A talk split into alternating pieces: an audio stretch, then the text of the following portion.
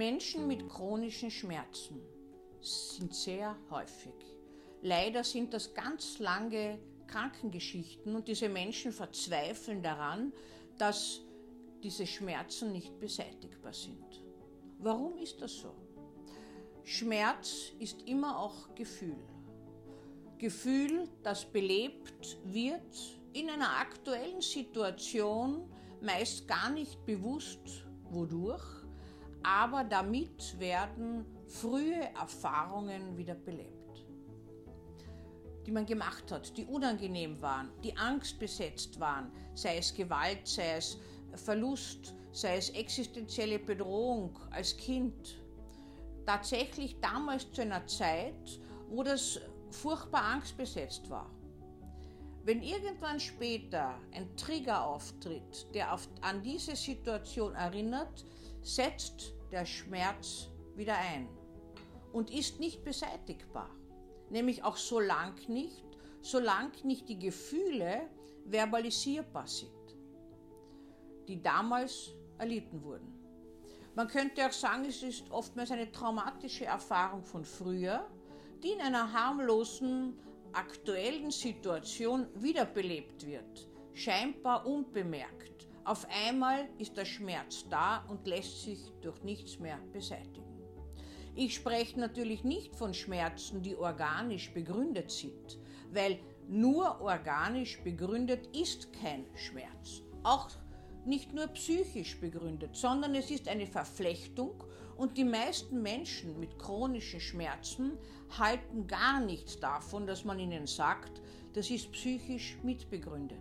Sie wollen eine klare Ursache für ihre Schmerzen, möglichst an Ort und Stelle, woher das kommt und dass man es sofort abstellen sollte als Arzt.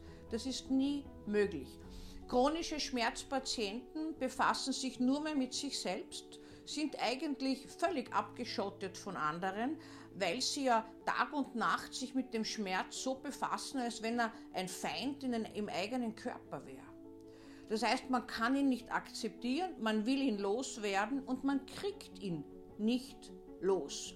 Damit vergesellschaftet sind Missmut, Reizbarkeit, Angst, Schlafstörungen, Depressionen, man rennt von einem Arzt zum anderen, Doktorshopping kommt häufig dabei vor und führt letztlich trotzdem zu nichts. Die Arbeitsfähigkeit ist schon nicht mehr gegeben und die Angehörigen und nächsten Partner haben einen auch schon verlassen. Man bleibt über mit seinem Schmerz, der der engste, intimste und ärgste Feind im Leben geworden ist. Wie kommt es denn dazu, wenn wir uns einen Blick darauf werfen, dass Angst und Schmerz im Gehirn an ganz ähnlichen naheliegenden Stellen verarbeitet werden und das eine sich mit dem anderen verschränkt. Es hilft also nichts, wenn man von A bis Z durchuntersucht wird. Das ist schon gut, damit man etwas ausschließen kann. Aber wenn das jahrelang geht, kostet es Nerven, Geld, Zeit und bringt null.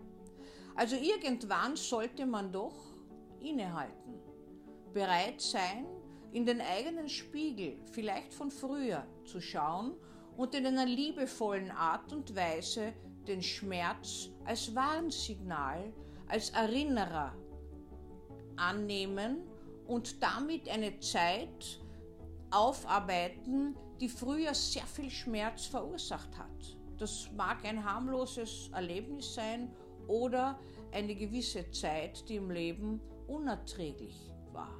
Erst, erst dann, wenn der Schmerz seine ursprüngliche Funktion einer Warnung erhält und wenn ein Gefühl für sich selbst und zu sich selbst hergestellt wird, vielleicht auch schmerzhafte Erfahrungen wieder ins Gedächtnis kommen und bearbeitet werden können, dann klingt dieser Schmerz ab und Neubeginn wird möglich.